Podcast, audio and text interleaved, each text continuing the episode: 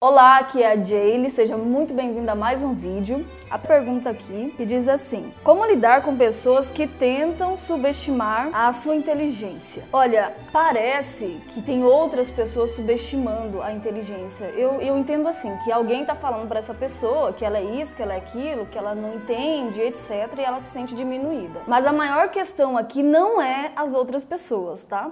Não, Jane, não é. Não. As pessoas só vão subestimar a sua inteligência quando você mesma subestimar a sua inteligência. Ah, Jane, mas eu não subestimo a minha inteligência. Se você não subestima, você não vai se sentir atacada com essas coisas, você não vai se sentir diminuída. Então, o primeiro passo aqui é você acreditar mais em você. É você buscar mais conhecimento, é você se enxergar como uma pessoa que pode resolver as coisas em todas as áreas da sua vida. Então, eu acredito que essa pergunta aqui que ela me mandou tem a ver com o relacionamento dela. Do tipo, o marido chega, já tenta diminuir ela, fala que ela não consegue as coisas, corta ela quando ela tá falando. A partir do momento que você entender que você é uma pessoa que consegue resolver coisas, que você é uma pessoa, ei, você não pode falar assim comigo, as pessoas sentem, é como um cheiro, sabe? É como as pessoas começam a farejar isso em você. Por exemplo, eu já trabalho há muito tempo com o público, eu comecei, é, tinha nem 18 anos na época, então imagina a cena. Eu, uma garota de 18 anos, a minha estatura não é muito alta, né? E aí, o que, que pensa? Os, os, empresários lá, os funcionários, e eu ia nas empresas para vender para essas pessoas, entende? Só que quando elas me viam, elas subestimavam, mas isso é um problema delas, não meu. Eu não subestimava a mim mesma. Então eu estava indo lá e acreditando que eu podia fazer aquilo. Então, quando eu não estava falando ainda, eles tinham uma imagem sobre mim. Ok. Então eu tinha um trabalho ali para quebrar isso, porque isso não estava na minha cabeça, isso estava na cabeça deles. Então, quando eu ia fazer a reunião, eu já tomava a, uma postura, já tomava uma liderança. Como que faz isso? Você já, eu já chegava, já ia organizando todo mundo, já ia colocando as cadeiras do jeito que eu queria, que ia ficar bom para mim falar com eles, já pedia para todo mundo sentar e já começava a falar. No primeiro minuto, na realidade nem precisava começar a falar. Quando você começa, quando eu começava a organizar as coisas, o pessoal, epa, é, eu acho que não era bem o que eu estava pensando sobre ela. E quando eu começava a falar, eles tinham certeza disso. Agora, não ia funcionar se eu chegasse lá e tivesse com a mesma mentalidade deles sobre mim. Ah, essa baixinha aí, ah, essa garota aí, aí não ia funcionar, você entende? Não importa o que eu fizesse, eles não iam acreditar em mim. Por quê?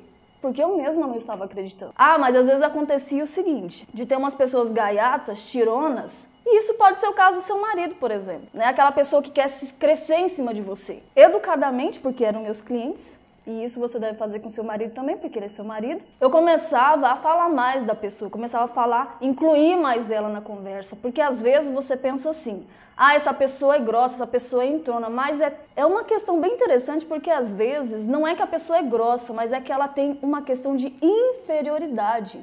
Olha que interessante. E aí ela quer ficar crescendo em cima de você. Então, eu não deixava passar educadamente, eu começava a incluir mais a pessoa na conversa. Então, fulano, tal coisa e tal coisa. Chamava a pessoa para fazer algumas dinâmicas e tal. Então a pessoa sentia assim que eu já estava entrando na área dela. E aí ela não gostava. Então ela começava a me respeitar mais.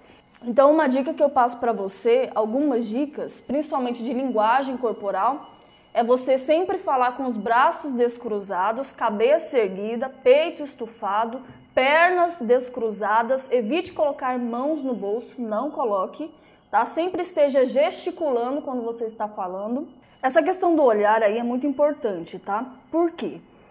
Você começa a intimidar a pessoa. Jaylee, isso funciona com o marido também? Funciona sim. Pode fazer que funciona, tá? Então, uma dica, às vezes, se você. Ah, Jaylee, eu sou mais tímida e tal. Para você começar a praticar, olhe aqui, ó. Tá vendo? Entre, a sombra... Entre a... as sobrancelhas, tem um ponto aqui, ó. Então você vai começar a olhar aqui, porque a pessoa vai entender que você está olhando diretamente nos olhos dela, mas ela, mas você não vai ter problema assim de, de se intimidar. Então você vai continuar olhando firme e falando com ela. Outra coisa, erga a sua voz levemente, levemente mesmo, assim, a mais do que a outra pessoa está falando. Essas duas coisas aqui são bem interessantes. E também descruzar os braços e tal. Então, se a pessoa está falando na, na minha tonalidade aqui, você vai falar, então, vai falar um pouquinho mais. Não de forma grosseira, não de forma gritando, não. Levemente, porque aí você começa a se posicionar. É muito intuitivo tudo isso, sabe? Então a questão dos espaços não é só fisicamente, igual você está vendo, essa, essa mesa, essa cadeira, não. Mas acontece um espaço intuitivo. Então quando você olha nos olhos, você toma um espaço. Quando você eleva a sua voz, você toma um espaço. E a pessoa percebe isso também.